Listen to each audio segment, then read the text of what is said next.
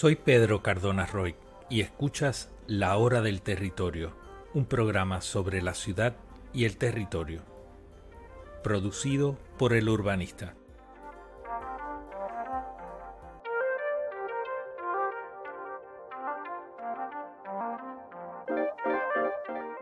Puedes seguir el urbanista a través de todas las redes sociales o conectarte a la hora del territorio a través de nuestros canales de YouTube, Spotify y Apple Podcasts.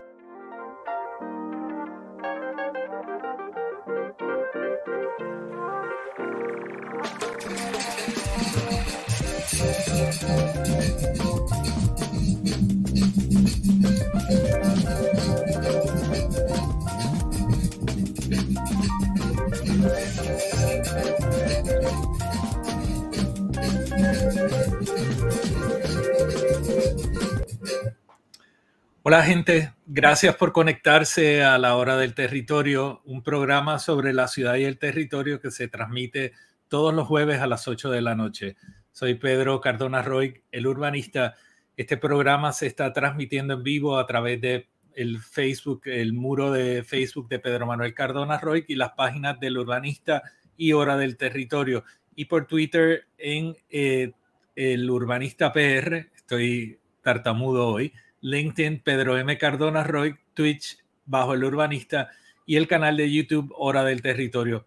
Y se retransmite en diferido por Instagram y en formato de podcast por Spotify, Anchor, Apple Podcasts, Google Podcasts, Overcast, Amazon Music, Castbox, Pocket Casto, Radio Public y Stitcher.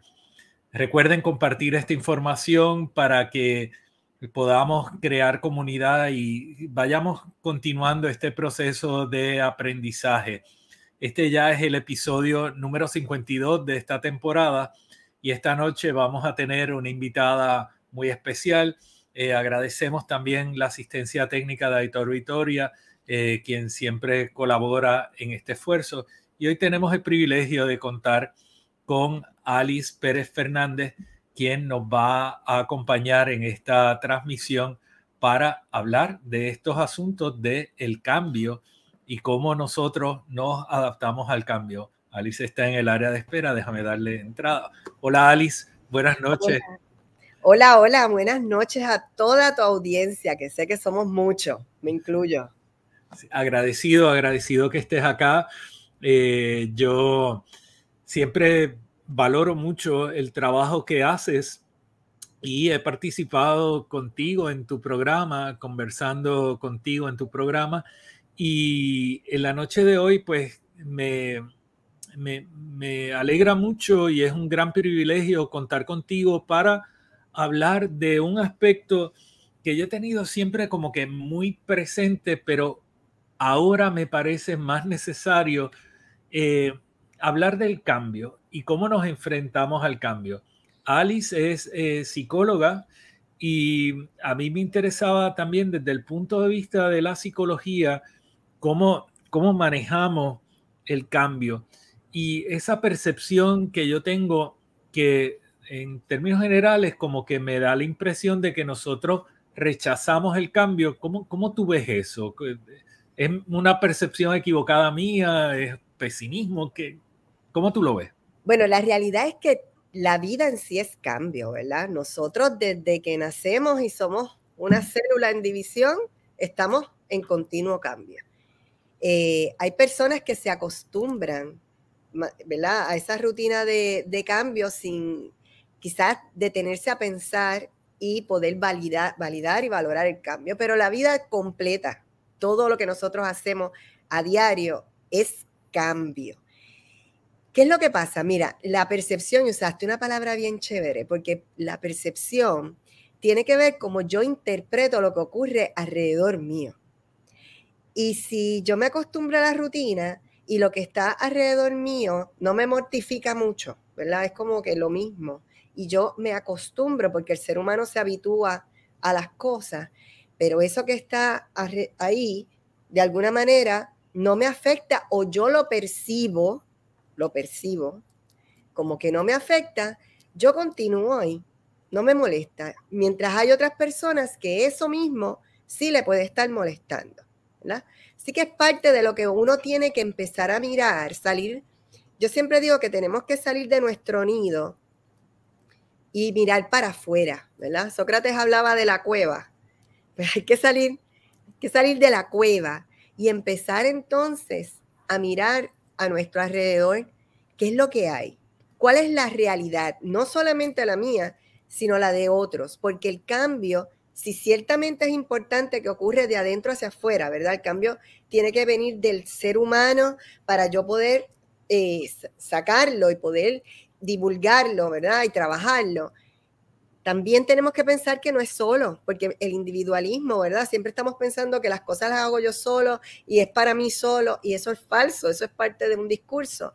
La realidad es que todo eso viene con la compañía, la ayuda de otras personas. Y los cambios, que si bien hay cambios individuales, se dan para que se puedan dar unos cambios de grupo o unos cambios sociales.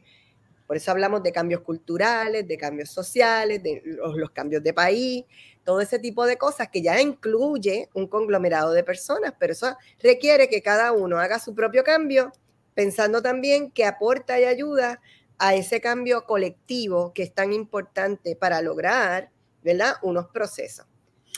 Entonces, tú estás hablando de dos, escalas o dos perspectivas, eh, que es la individual, pero también la colectiva y la, importancia de la conciencia eh, del otro y del colectivo en el pensamiento individual.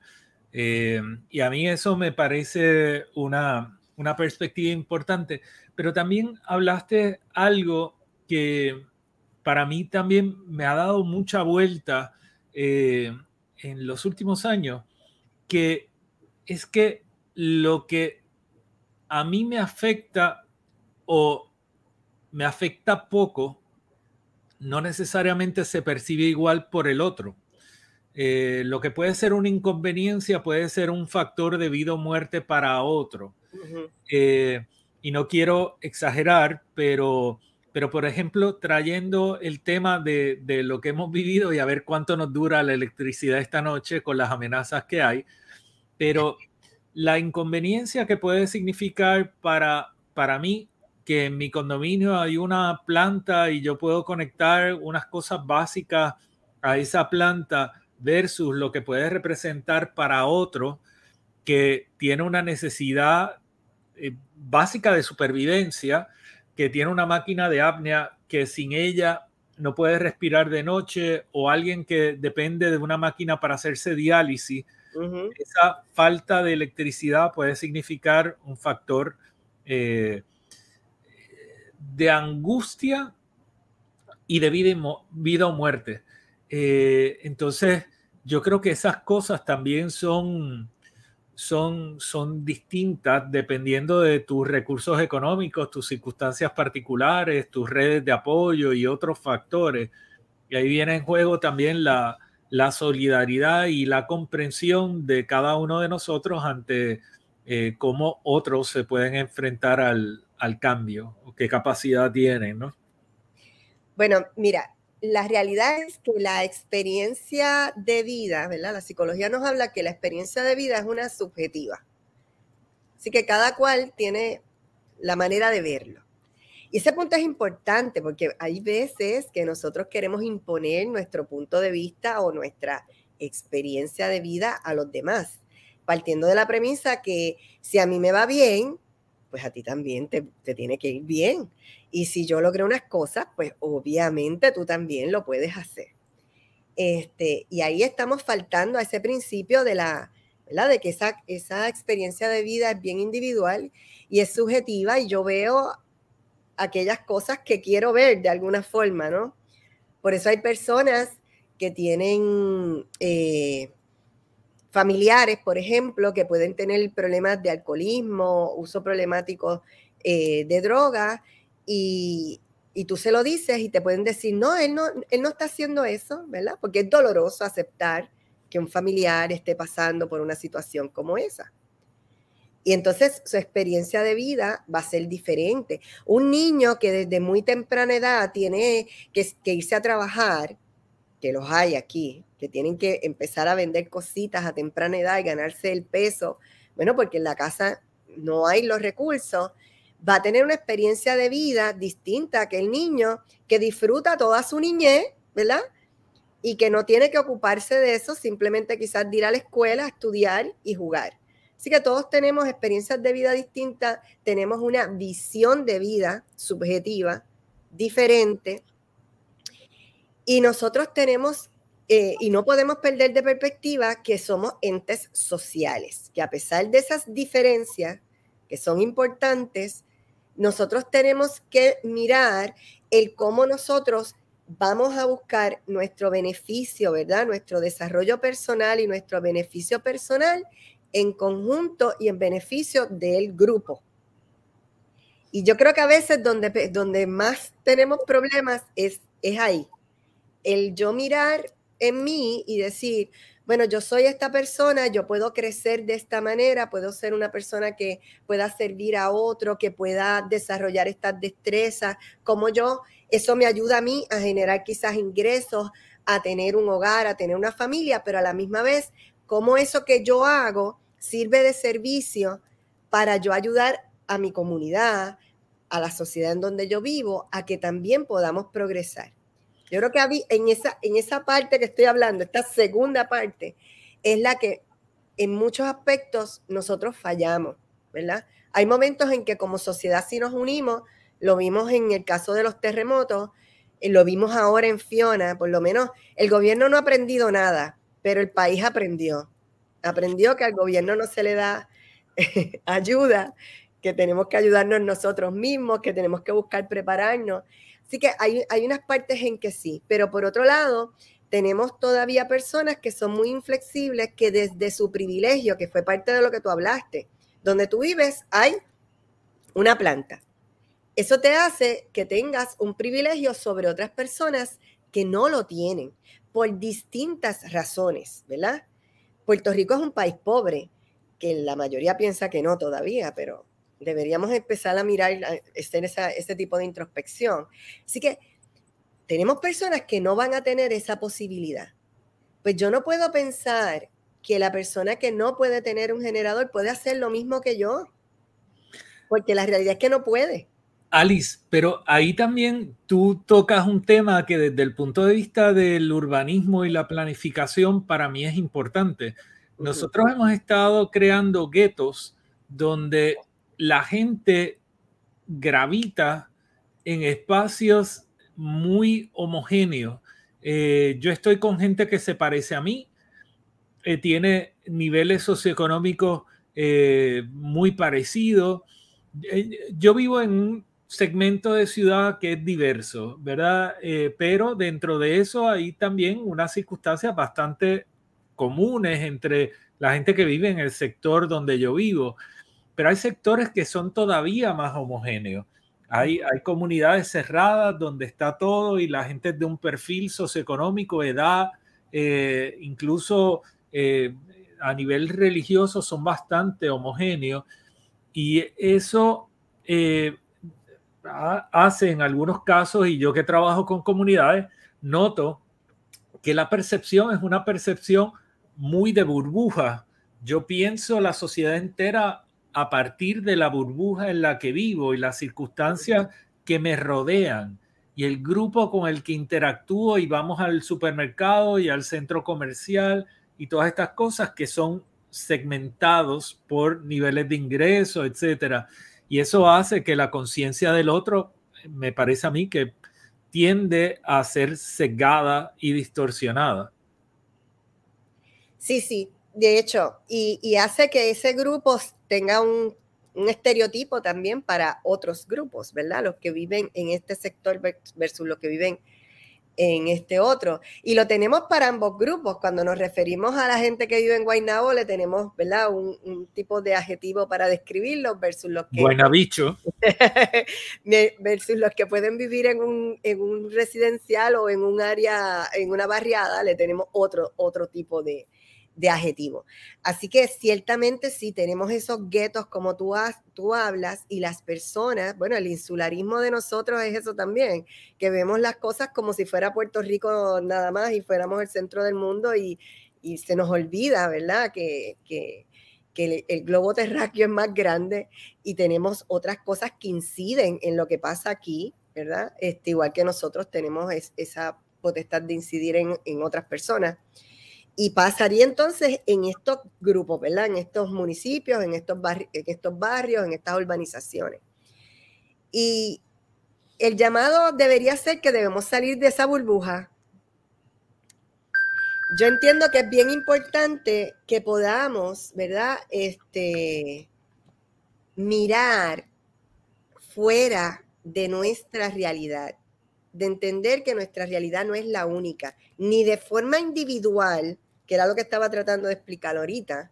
O sea, yo no puedo juzgar a alguien por mi realidad o por mi experiencia de vida. Y lo mismo tiene que pasar en cuestiones comunitarias, ¿verdad? No todo el mundo tiene la, la, oportunidad, por ejemplo, de vivir donde tú estás, que hay una planta para, ustedes utilizar algunos eh, instrumentos en sus casas, ¿verdad? Así que eso nos falta mucho, el nosotros poder entenderlo, porque juzgamos muy rápido. La gente que no tiene, no tiene porque no quiere.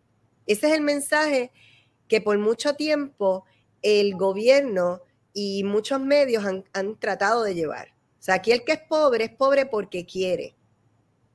Y no analizamos que la pobreza es mucho más que eso, ¿verdad? Muchísimo más que eso. Yo creo que Mariel Gorbea comentaba que es empatía eh, lo que un poco pues, nos hace falta, pero también comprensión. Yo creo que hay, hay, una tendencia a, etiquetar, ¿verdad? Y yo utilicé el término, ¿verdad? De los guaynabichos, este, eh, que es un término que se utiliza mucho, pero yo creo que hay un discrimen en dos direcciones eh, que no nos, no nos produce un resultado positivo de ninguna manera. Yo creo que eh, discriminar contra el que tiene por el mero hecho de tener eh, es, es, algo que es muy tóxico y ahí no está el problema. los problemas son otros. y la falta de oportunidad es un asunto que tenemos que discutir, no porque alguien tenga es precisamente malo, necesariamente malo, ni bueno tampoco. Este, y a la inversa, eh, y, hablábamos un poquito antes la importancia de nosotros poder nombrar estas cosas para verdaderamente atenderlas y encaminarlas hacia una hacia un cambio. Yo eh, nosotros eh, nos acostumbramos a tener relaciones ah, abusivas, ¿verdad? A participar de relaciones abusivas, eh, relaciones de pareja, eh, relaciones de empleo, relaciones de país, eh, relaciones con lo que es la metrópoli, que, que, es abusiva, y sin embargo, o sea, como que nos, nos habituamos es una costumbre, hay, algo, no sé si tenemos miedo eh, y por qué no salimos, por qué no se sale de estos ciclos más, más rápidamente. Eh, ¿cuál, es, ¿Cuál es la, la, renuencia que hay a, romper, a, buscar? Eh, yo sé que hay un, aspecto de, de, comodidad en alguna de estas cosas, pero pero bueno, hay, hay, algunas que son... De miedo, y de miedo a experimentar algo que no conoces, ¿verdad? De atrevernos a hacer otras cosas también está envuelto ahí. Está nuestra socialización, que nos, ¿verdad? nos enseña que debemos mantenernos dentro de unas fórmulas que ya están establecidas, que de alguna manera dieron éxito, quizás en algún momento o de alguna forma, y pensamos que son eternas. Cuando hablamos de cambio, las cosas cambian también en la época, ¿verdad? Cambian día a día, cambian de siglo a siglo, o sea, no podemos estar pensando que lo que funcionaba hace dos mil años atrás funciona ahora. Entonces, eso, eso causa que las personas se, se acostumbren a llevar unos sistemas que ya están obsoletos, que empiezan desde los micros, ¿verdad? Este, el, sistema, la parte de pareja que lo nombraste, o de familia. Eh, y eso va repercutiendo en todas las áreas, hasta cuando hablamos de gobierno, de país. Eh, nosotros tenemos entonces unas ideas que yo no estoy diciendo que no funcionaron, quizás en algún momento, ¿verdad? Sí lo hicieron, pero no responden a la realidad actual. Tú puedes estar bien enamorado de alguien, ¿verdad? Vamos a, irnos bien calle aquí a hacer el cuento. Usted puede estar bien enamorado de una persona y la conoció hoy y esa persona pues son bastante compatibles y se llevan muy bien. La gente piensa que el amor es eterno porque Disney nos vendió que vamos a vivir felices por siempre. Así que compramos la idea de que una vez a ti te gusta alguien y te enamoraste, vas a ser feliz por siempre. Estás en esa relación que empieza, obviamente como no se está trabajando, las parejas se, se, se van construyendo en el camino, ¿no? Quiere decir que nosotros trabajamos todos los días para que esa relación de pareja funcione y para que se adapte a los cambios. Una relación de dos personas va a tener cambios. No importa que dos personas, sean pareja, jefe, madre, hijo, lo que sea, tiene cambios. Tengo que trabajar para irme ajustando esos cambios. Si yo doy todo por sentado que va a ser color de rosa como el primer día que nos cogimos la mano y nos dimos el besito, y, a pasar 20 años las cosas van a estar como ese primer día, esa relación no va a funcionar. Porque la realidad, ¿verdad? Del día a día de esa pareja va a ser distinta y si no lo trabajaron para poderse acoplar a los cambios y poder, ¿verdad? Buscar las soluciones a las situaciones, pues lamentablemente tienen una fórmula obsoleta para poder mantener esa relación de pareja. Y eso pasa en todo. O sea, lo podemos extrapolar, ¿verdad? Este, a otras áreas, al trabajo. La gente que estudia una profesión y se queda practicando esa profesión solamente con lo que estudió, ¿verdad? No nos ponemos al día, no seguimos esa educación continua, no buscamos cómo se está moviendo esa profesión según pasan los años. Lamentablemente, repito, 20, 30 años lo que aprendí hace 30 años, pero no, no me mantuve al día. Quiere decir que voy a llegar un momento que dentro de mi profesión, de mi área de trabajo, voy a ser obsoleto, a pesar de tener el título, ¿verdad? O de haberlo estudiado, porque todo cambia. ¿Y cómo? Bueno, primero, ¿existe algún, eh, alguna rama de la psicología que bregue con, el país entero, o sea, como que una terapia de grupo de 3 millones de habitantes. Imagínate. Para, que nos demos cuenta del abuso que tenemos. Eh, no, no, no creo que haya una terapia de grupo tan grande, pero tenemos una crisis de salud mental bien grande. Eso. Eh, para lo que nos está pasando en un momento se congeló la imagen, por lo menos para mí, y, pero creo que está corriendo. Estoy viendo que la señal acá está buena y ahora te veo. Eh, pero, pero fuera de broma, yo, yo creo que la, hay una parte de, de una conversación que se tiene que tener como país para, para nombrar aquellos aspectos que, que, que no nos funcionan, ¿verdad? En esa relación que tenemos con el gobierno y con el país eh, para, para, poder propiciar un, cambio. Pero quería mencionar eh, o, que nos hable, ¿verdad?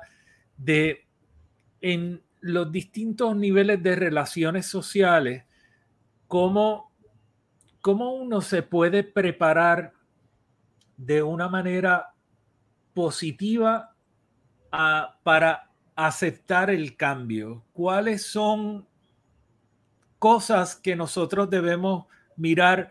Porque los cambios no tienen que ser traumáticos y nosotros eh, no tenemos que solamente mirar los aspectos negativos en, una transición y un cambio. Ciertamente hay una incertidumbre, eh, pero ¿cómo nosotros nos preparamos para poder manejar esa incertidumbre y la ansiedad que nos provoca? Bueno, desde el ¿verdad? Desde el aspecto personal empezamos conociéndonos, ¿verdad? Las personas tienen que trabajar por conocerse, tener buena autoestima, un buen autorreconocimiento y en la medida en que yo tenga eso, yo voy a ir mirando hacia afuera. Y cuando digo voy a mirar hacia afuera, después que yo sé dónde yo estoy parado, quién soy, digo qué quiero y hacia dónde voy, ¿verdad? Entonces voy trazando unas metas, voy trazando cómo quiero lograr esas metas. Y ahí es que entra también la parte, ¿verdad? Comunidad, quiénes son mi grupo de apoyo, quiénes son las personas que tengo cerca, cómo es que vamos a, interrelacionarnos para yo poder conseguir mis metas y que las otras personas también lo hagan. Estamos hablando ahí en el carácter individual, ¿verdad? De, de persona. Pero tú me hablaste en todos los niveles. Si nosotros vamos a hablar eso en cuestiones de pareja, yo creo que los principios son fundamentales, son, son esos que te acabo de nombrar para todas las partes, si lo vamos a ver. Porque como pareja tenemos que conocernos individualmente y luego como pareja, el reconocimiento, el, poder saber qué nos gusta y qué no para poder tener la intimidad que necesitamos, el poder llevar a cabo los compromisos y vivir el compromiso, que eso conlleva las metas, ¿no? En cuestiones laborales es igual. Tú llegas a un trabajo con un conocimiento, tienes que saber que lo tienes, ¿verdad? Estar seguro que tú lo tienes y que puedes hacer el trabajo que dices que vas a hacer y tienes que saber hacia dónde te vas a dirigir en ese trabajo, cómo lo vas a lograr. ¿Qué? Pero todo eso son procesos. Así que tiene que haber una, una, hay, hay una flexibilidad que tiene que ocurrir tanto en las personas como en las situaciones donde entendamos que hay unos cambios, que hay, tenemos que ser flexibles a ese cambio. No nos podemos enamorar de la piedra, ¿verdad? Hay piedras y de momento la piedra nos es útil, pero no nos podemos enamorar de ella. Hay que dejar la piedra y seguir el camino. Y entonces, en ese sentido, tenemos que ver como país. Yo haría este análisis. ¿Dónde estamos parados ahora mismo? Ese punto es importante. Primero, conocernos como país, que yo creo que es un punto bien que no se trabaja mucho. Conocernos como país.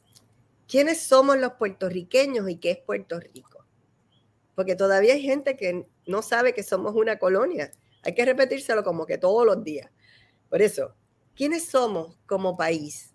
¿Quiénes somos los puertorriqueños?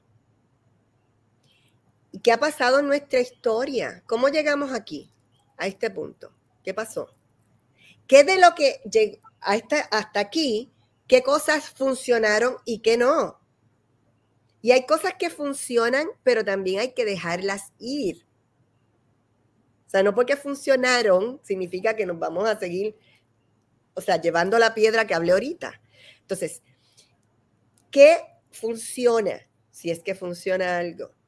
¿Dónde hay que hacer los cambios para poder lograr la meta? ¿Cuál es la meta común? Queremos un país donde aquí las personas puedan tener calidad de vida, donde podamos tener una vida digna, donde los servicios esenciales en efecto estén disponibles para todas las personas. ¿Cómo yo logro eso? Y eso no tiene que ver con lo que tú dijiste ahorita. La gente que tiene, tiene dinero, tiene negocio, tiene, claro, pero tiene derecho a educarse igual que lo tiene el que no tiene esa cantidad de dinero, también tiene derecho a educarse, tiene derecho a salud. ambas partes tendrían que tener el mismo derecho y el mismo acceso. Claro, yo creo, creo que eso es importante, pero eh, menciona la importancia de tener unas metas claras, tener unos objetivos, ¿verdad?, de, país, y eso requiere un diálogo y eso requiere también unos interlocutores que tengan la, confianza del pueblo. Eh, nosotros, eh, yo he discutido muchas veces, ¿verdad?, que me parece que Puerto Rico eh, lleva muchos años careciendo de verdaderos líderes. Tiene personas que acceden al poder por estrategias publicitarias, pero no necesariamente son personas que son líderes. Eh, y, bueno, como, surgen como parte de un producto publicitario y responden a los que pagaron para que ese producto se encaminara, pues eh, no necesariamente han representado los intereses del colectivo y del país. Y, parte de lo que vivimos hoy día es el resultado de ese tipo de, cosas. Ahora, eh, eh, ese es mi diagnóstico. Yo, yo creo que a nivel de país nosotros necesitamos encaminar un cambio. hay unos problemas fundamentales que, hay que definir también y, el cambio que nosotros necesitamos es de múltiples niveles. Eh, cambiar a un administrador eh, en unas circunstancias como esta eh, puede ser esencial, pero el cambio que le hace falta al país trasciende al cambio del administrador. yo creo que Puerto Rico tiene que formar eh, un, proyecto de país eh, y, tiene que definirlo y además identificar los líderes para ejecutar ese cambio de país. Hoy hablaba con la persona que, me recortó, que me recortó súper bien, como puedes ver. Este, eh, ah, está guapo, como siempre. Gracias, gracias. hablábamos de los cambios de país, ¿verdad? Eh, y, él me hablaba, me decía, wow, es que toma tanto tiempo cambiar un país. Y me estaba hablando de algunos aspectos de Singapur que a él le parecían eh, interesantes. Y yo creo que Singapur tiene unos ciertos méritos, pero es una dictadura. O sea, que desde ese punto de vista, yo cuando no existe una democracia, pues yo tengo problemas con esos eh, sistemas políticos, pero no dejo de reconocer que hay unos méritos en unos aspectos de la economía y la productividad de un lugar como Singapur. Ese cambio tiene 50 años. Eh, pero entonces yo le presentaba eh, un análogo que es Dinamarca, eh, una sociedad que tiene una estructura mucho más más parecida a lo que para mí sería algo deseable como objetivo. Eh, y también la transformación tiene 50, 60 años, no tiene más. Eh, o sea, que el cambio no es una cosa que va a suceder en 300 años. Este, es algo que con voluntad y con unas ideas claras se puede ver el cambio, un cambio palpable, productivo, donde la sociedad completa progresa en un periodo de tiempo razonable. 50 años me parece un plazo de tiempo razonable para ya ver unas transformaciones tan profundas como las de los casos que estamos, que estamos hablando, que ya se manifestaban como lugares eh, de vanguardia hace 20 años, o sea que también ya a los 30 habían cambios significativos que eran notables. Eh, así que nada, eso yo creo que... Pero tú estás hablando de un área en donde tú dominas muy bien el tema y que es parte de lo que ahorita estábamos hablando de los cambios, y es que tiene que haber metas, tiene que haber objetivos, tiene que haber planificación. Y yo creo que nosotros llevamos décadas que carecemos de planificación, que nosotros aquí apagamos fuego. Aquí tú preguntas por cualquier cosa y nadie sabe realmente. los jefes de agencia todos tienen una respuesta distinta. El gobernador, bueno, si tenemos, desconoce eh, la información, o sea, no hay plan. De Yo que soy del área de salud, te tengo que decir, bueno, nosotros no tenemos un sistema de salud. Puerto Rico no tiene un sistema de salud. Puerto Rico tiene un sistema de planes médicos. Un, sistema de planes médicos no es para trabajar con la salud. Es para cobrarla, ¿verdad? Es, una manera de, lograr eh, tener dinero, ¿verdad? Dando un servicio de salud, pero no es un sistema de salud para trabajar con el país. No tenemos ninguno. Sí, yo eh, hay, hay, algunos comentarios que he estado viendo que la gente ha subido eh, que dicen que hay países que son ordenados y nosotros no. Eh, eso yo creo que es, es, es, una de las equivocaciones que nosotros tenemos. El, el ser humano tiene la capacidad de, de asumir normas, de establecer proyectos colectivos, de cumplir con unas leyes o de irse hacia el caos y a la anarquía. Y nosotros hemos llevado un periodo largo de tiempo en el que tendemos hacia la anarquía y el caos, pero, pero hay otras áreas donde nosotros sí cumplimos. Eh, en Puerto Rico, cuando, cuando yo era bien chiquito, nadie usaba el cinturón de seguridad. Eh, y hoy es muy raro ver a una persona que no usa el cinturón de seguridad. Ah, eh, y, yo creo que si alguien es capaz de ponerse algo tan incómodo como el mamarracho ese que te eh, ahorca el cuello cada vez que te montas en el carro, pues nosotros tenemos la capacidad de, de adaptarnos a ciertas cosas sin restar los méritos, ¿verdad? El cinturón nos protege, bla, bla, bla, bla, bla. Sí, claro, pero, pero no, no, no teníamos hábito de eso. Uno puede crear hábitos y el vivir en un lugar cómodo, adecuado, limpio, hermoso y justo es algo que nosotros hemos perdido eh, la conexión con eso. Lo que pasa es que, lo que está haciendo es importante, porque la planificación da eso, da balance, estructura y disciplina. Sí. Sí, sí, eh, es, es, importante eso. Eh, pregunta, ¿cuáles son los peligros? Tú mencionaste, ¿verdad?, que uno tiene que adaptarse en el trabajo y has dado ejemplos de múltiples cosas, eh, pero ¿cuál es el peligro de no aceptar el cambio? Bueno, el peligro principal está en que nos vamos a quedar en una situación en la que, bueno, si nos vamos desde el carácter individual, podemos caer en una situación donde hasta nuestra vida pueda peligrar, ¿verdad?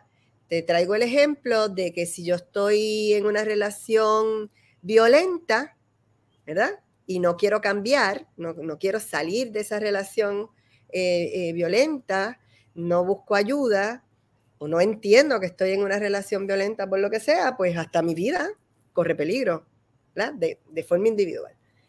Eh, como país y como sociedad, como yo lo veo, es que si nosotros no hacemos algo ahora, que creo que estamos en el, en, en el momento indicado para ejercerlo, pues lamentablemente el poder nosotros desarrollarnos como país nos va a costar muchísimo trabajo y en este momento nos costaría eh, una fuga de talento, de personas increíbles, el que entreguemos nuestro país básicamente en bandeja de plata a, otras personas para que lo manejen.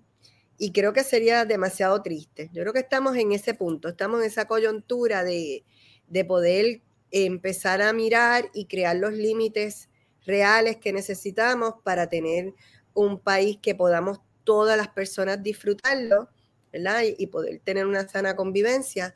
Pero si nosotros nos, nos seguimos eh, manteniendo en una posición de que aquí no pasa nada, de que todo está bien, de que todo funciona, pues lamentablemente... por eso, pero tú no cambias lo que está bien, ¿verdad? En psicología a ti te dicen, o sea, un paciente a mí me llega, yo, y, la realidad es que yo debo trabajar con el paciente lo que ese paciente identifica que es su problema, aunque yo pueda estar viendo otros. Hay familias que te llevan y te dicen, es que mi papá es alcohólico, por ejemplo, y yo quiero que usted trabaje con él, perfecto. Pero cuando papá se sienta ahí, papá no dice que es alcohólico, te dice, yo me doy unas cervecitas de vez en cuando. Y eso no me trae problema pues no lo está identificando como un problema. Mientras yo no lo identifico como un problema, yo no trabajo con eso. Nosotros nos movemos cuando la piedrita en el zapato nos molesta, nos movemos a hacer algo. Pues quiere decir que tengo que analizar e identificar esos problemas, esas situaciones que hay que cambiar. Y por ahí empezamos aceptando que en este país las cosas no están funcionando como se, como se supone. Así que si no están funcionando hay que cambiarlo. Ok, y te hago una pregunta. Eh, en estos días se ha hablado que para mejorar el sistema de y garantizar el pago de las pensiones en energía eléctrica, eh, al igual que la deuda, pues es necesario eh, un pago adicional de 23 a 26 dólares, porque es que si no, nosotros no podemos eh, bregar con, la responsabilidad que tenemos y la gente es histérica, la gente es histérica, es lo que dijo el gobernador. Este, ¿qué, ¿Qué reacción tú tienes a eso? Somos histéricas. Bueno, eso dijo Freud también de las mujeres. Este, y esa histeria tenía razón también, ¿verdad? De cuando usted no tiene acceso y oportunidades, se convierte en un histérico porque usted sabe que tiene derecho a eso. Así que así es que está el país. Usted sabe que también tiene derecho a tener un servicio esencial que no tenemos y que sea bueno, que sea de calidad y que funcione. Es que ese es un problema bastante complejo para empezar con la Junta de Control y Supervisión Fiscal, ¿verdad? Que nos, nos está imponiendo de alguna manera que hay que pagar a los bonistas una deuda que no está auditada y que realmente no sabemos si la debemos o no. Tenemos una, un sistema eléctrico que las administraciones que hemos tenido la quebraron porque mucha gente habla de los empleados como si la hubieran quebrado. Bueno, lo quiebra quien administra, quien tiene el poder de manejar el dinero y tomar las decisiones, que ha entrado muchísimos millones, tienen una compañía ahora que es un monopolio privado que prácticamente no invirtió absolutamente nada para estar en la posición que está y que se esperaba que fuera a hacer unos cambios estructurales que tampoco se han visto. Y entonces resulta que nada se ha hecho y el pueblo siempre es el que tiene que terminar pagando por los entuertos que han tenido las administraciones y por las cosas que no se han hecho o que se han hecho mal por falta de organización, de planificación. Y en el caso de Luma, que es lo que estamos hablando, obviamente de análisis eh, profundo y de, mirar propuestas reales y viables para el país. Que entiendo que Luma no, no era la, solución, habían otras propuestas importantes. En Puerto Rico hay unas muy buenas que yo entiendo que no se vieron.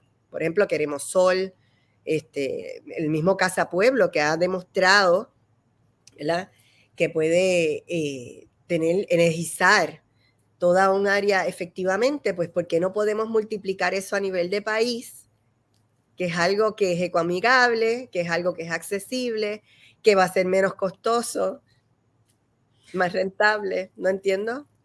Sí, eh, importante, pero yo creo que ahí regresamos a uno de los problemas y, te tiré esa curva de, lo de la cuota esta que han estado hablando porque el, asunto para mí, y creo que por lo que dices, el, problema no está ahí.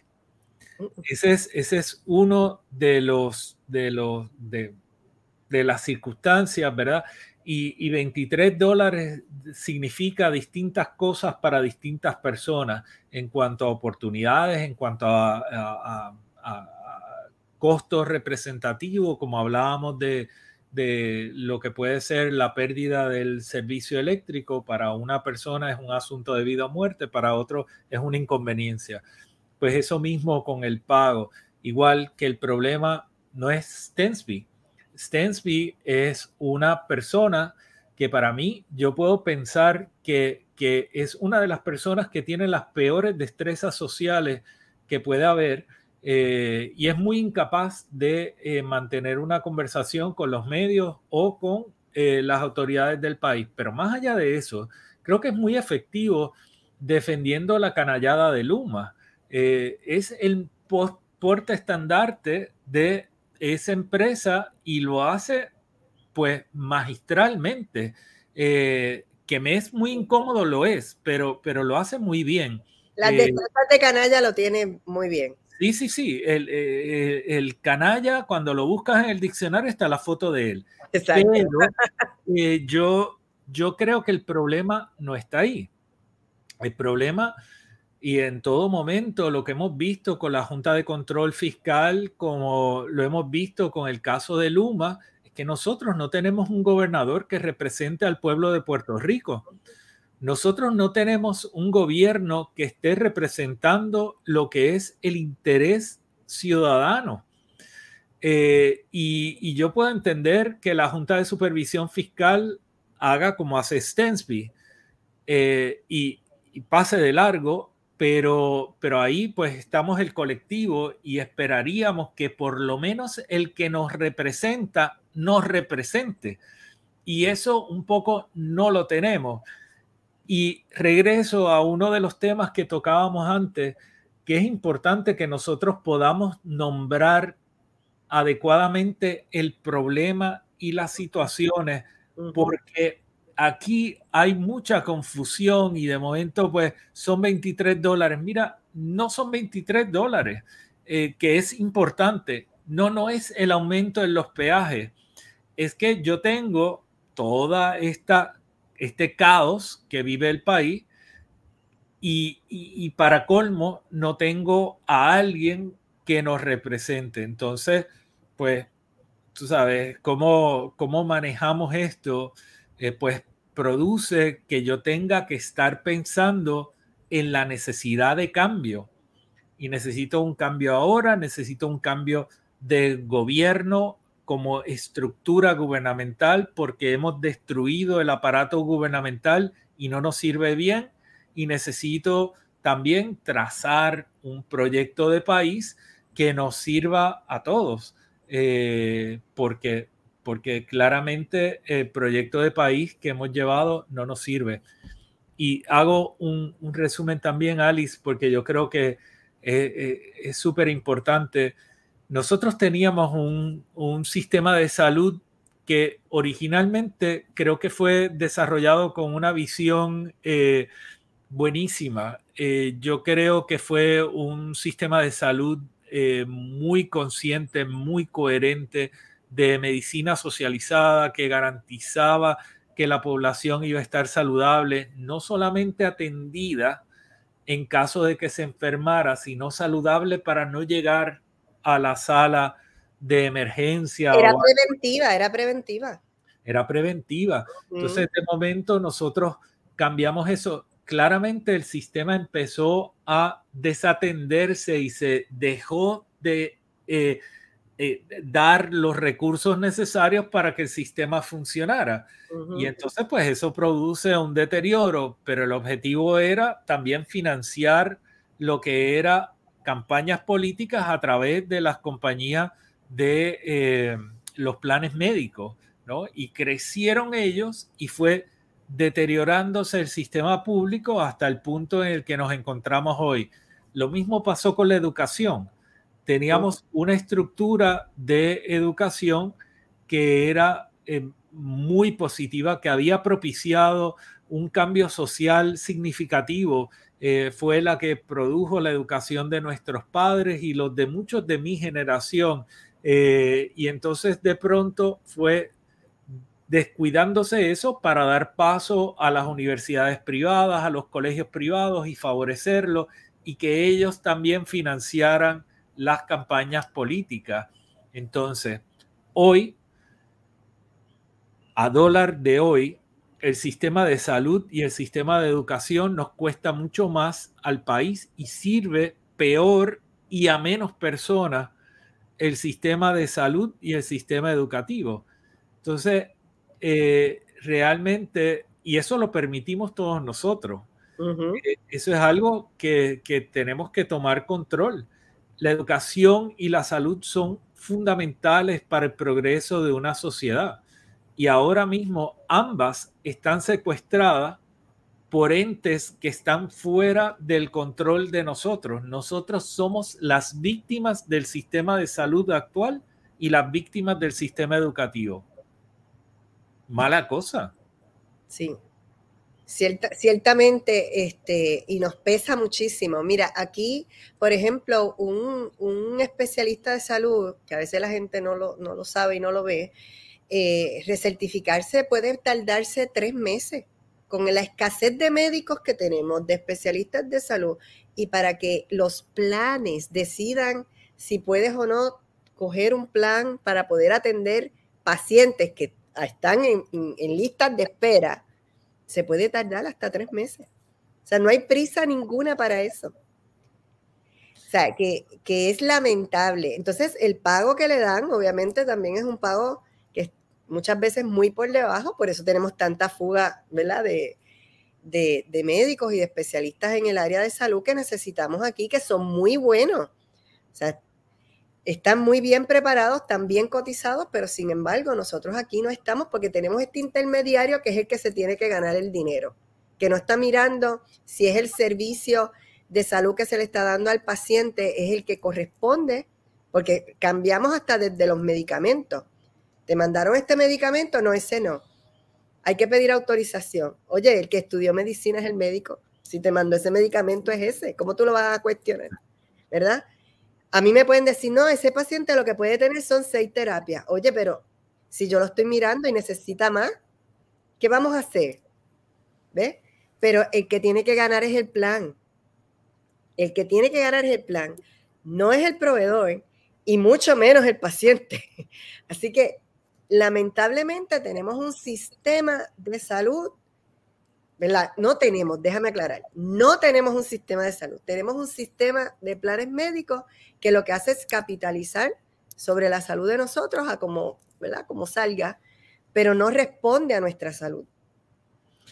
Eso, eso es importante y lo mismo lo hemos visto en las conversaciones sobre casos que tienen que ver con el territorio y la planificación que escuchamos a un gobernante que habla de el interés y, la protección y las salvaguardas que cobijan a unos titulares de un condominio Sol y Playa que pretendió construir dentro de bienes de dominio público y los intereses de las personas de, otras comunidades que también han invadido el dominio público en Dorado y en, Salinas y en otros lugares y, y se distorsiona el mensaje porque de lo único que se habla es del interés particular y no del bienestar colectivo. Eh, y eso pues obviamente nos, nos afecta. Y en el caso de salud y de las aseguradoras, yo solamente escucho la protección de las aseguradoras.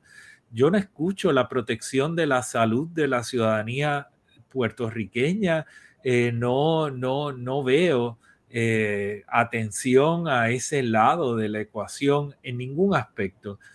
Y en el caso de los apagones recientes y toda la situación que hemos estado viviendo con Luma, también lo que escucho constantemente es las razones por las cuales no se puede rescindir el contrato, lo que significa esa condición contractual con Luma desde la perspectiva de Luma, pero no desde la perspectiva del servicio deficiente y las expectativas del, puertorriqueño. Eh, y, Yo tengo, que del abuso. tengo que interrumpirte porque ese chat, ¿verdad? Que nosotros salimos en un verano, eh, decía que ellos se cogen de, tontejos ellos mismos y, y creo que todavía intentan seguir haciendo eso, sobre todo cuando hacen ese discurso.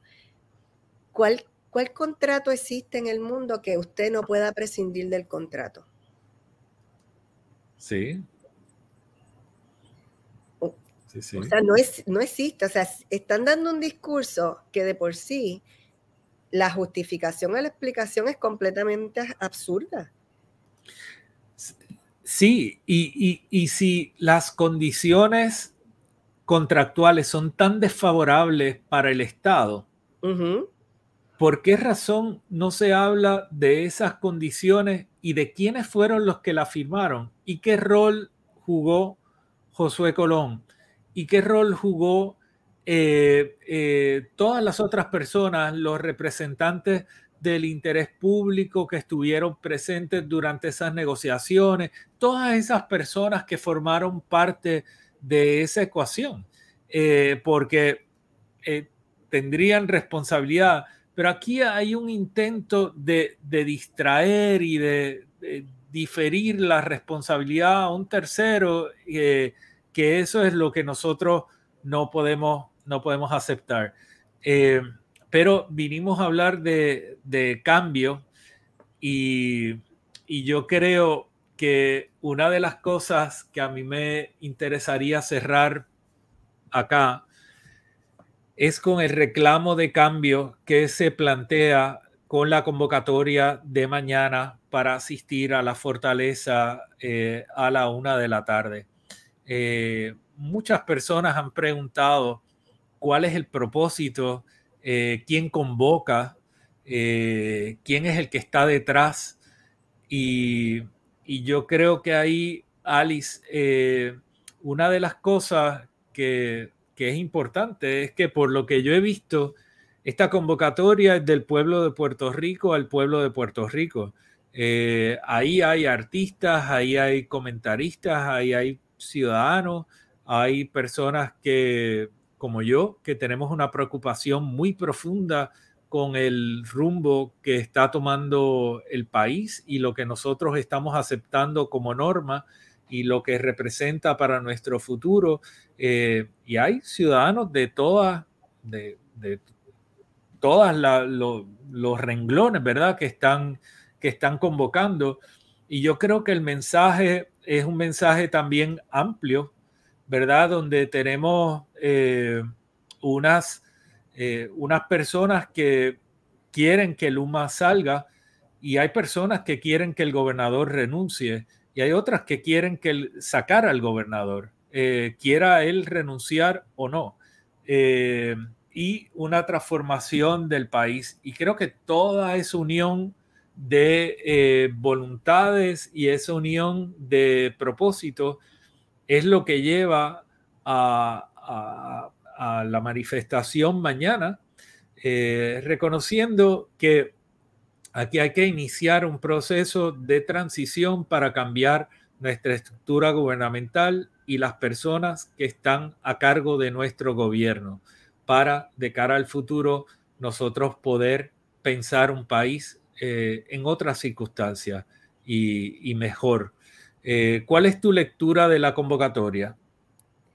Pues para empezar y siguiendo tu línea, que Stensby no es el problema, ¿verdad? Que no es el cambio, es porque seguiríamos con el problema, así que tenemos que identificar, como dijiste, los problemas que tenemos para cambiarlos, ¿verdad? No es que se le caiga a usted el pelo, es que usted realmente se cambie completamente su imagen, así que tenemos que hacer el cambio completo.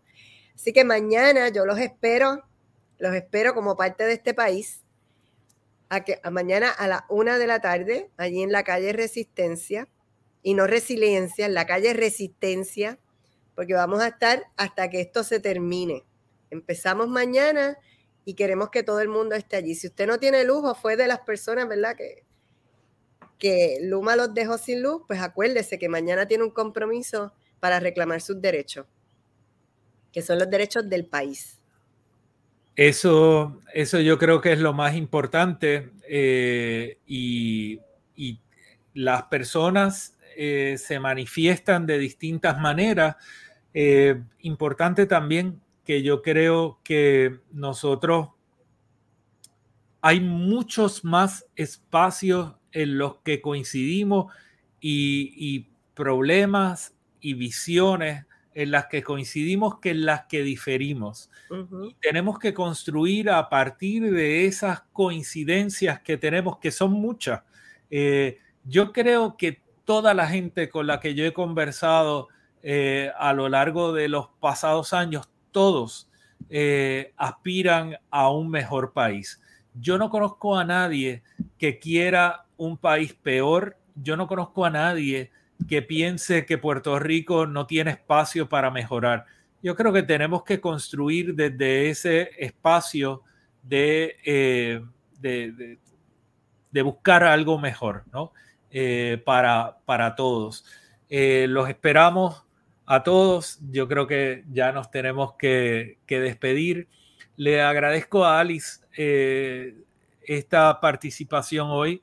Te tengo en muy alta estima, te tengo muchísimo respeto eh, por lo que haces, eh, mucha admiración y, aparte de eso, mucho cariño. Eh, eres una de las personas así más generosas con su, con su cariño que, que siempre lo demuestras y te estoy muy, muy agradecido por eso y por estar aquí hoy. Mañana te voy a ver para darte un abrazo y tú hay que estar allí también. Nos vamos a dar un abrazo porque este país también necesita esa unión y ese abrazo y esa lucha en conjunto como sociedad para lograr el país que merecemos. Eh, eso es así. Gracias, gente. Les agradezco a todos y a todas los comentarios eh, y la participación tan extraordinaria que han tenido esta noche. Yo sé que se han estado compartiendo los comentarios eh, a lo largo de esta jornada. Eh, y algunos otros se quedaron, pero les agradezco a todos la, participación. Eh, el próximo jueves estaremos conectados y mañana estaremos transmitiendo directo desde la calle de la Resistencia eh, lo que esté sucediendo. Y a lo largo del fin de semana y por los próximos días, hasta que logremos los cambios que necesitamos. Gracias, Alice. Que tengan todos y todas buenas noches. Chao. Saludos. Soy Pedro Cardona Roy y escuchas La Hora del Territorio, un programa sobre la ciudad y el territorio, producido por el urbanista.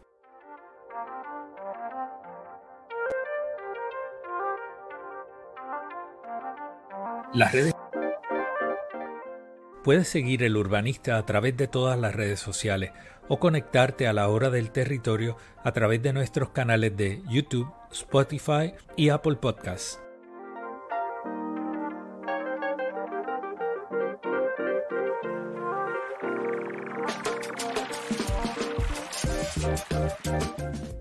Gracias por conectarte a la hora del territorio. Si te ha gustado el contenido, dale me gusta, comenta y comparte.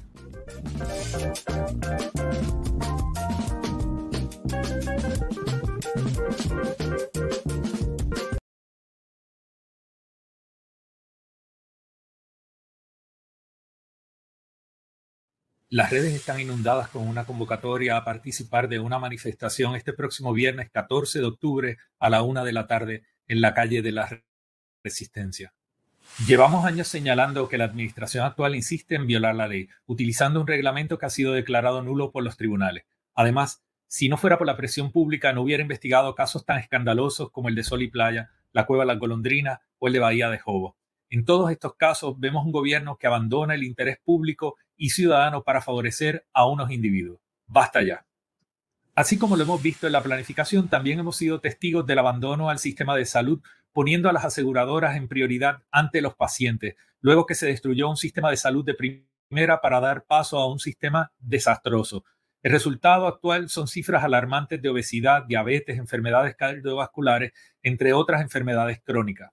Han destruido el sistema público educativo para favorecer el negocio de unas empresas, llevando a una generación a un analfabetismo funcional alarmante. En el tema de seguridad tenemos unas cifras de criminalidad históricas y la ciudadanía se encuentra vulnerable y se siente insegura dentro y fuera de su casa. Luego de semanas sin servicio de energía a causa de las incompetencias de Luma Energy, ayer nos anuncian la posibilidad de incluir un cargo adicional de entre 23 y 26 dólares por los próximos 50 años para pagar la deuda de la Autoridad de Energía Eléctrica, que fue destruida por la politización de administraciones del PPD y el PNP. Los ciudadanos en Puerta de Tierra, Rincón, Dorado, Toalta, Loíza y Santurce están siendo desplazados por causa de las políticas de incentivos sin supervisión o parámetros y amenazan a miles de familias con quedarse en la calle porque el gobierno ha abandonado a sus ciudadanos. Encima de todo esto hay falta de transparencia, hay aprovechamiento ilegal de fondos públicos y es rampante la corrupción que está presente en todas las esferas. Sobran las razones para estar indignados y levantarnos para exigir que se acabe este abuso. El 14 de octubre, el pueblo se levantará. Una de la tarde, en la calle de la Resistencia.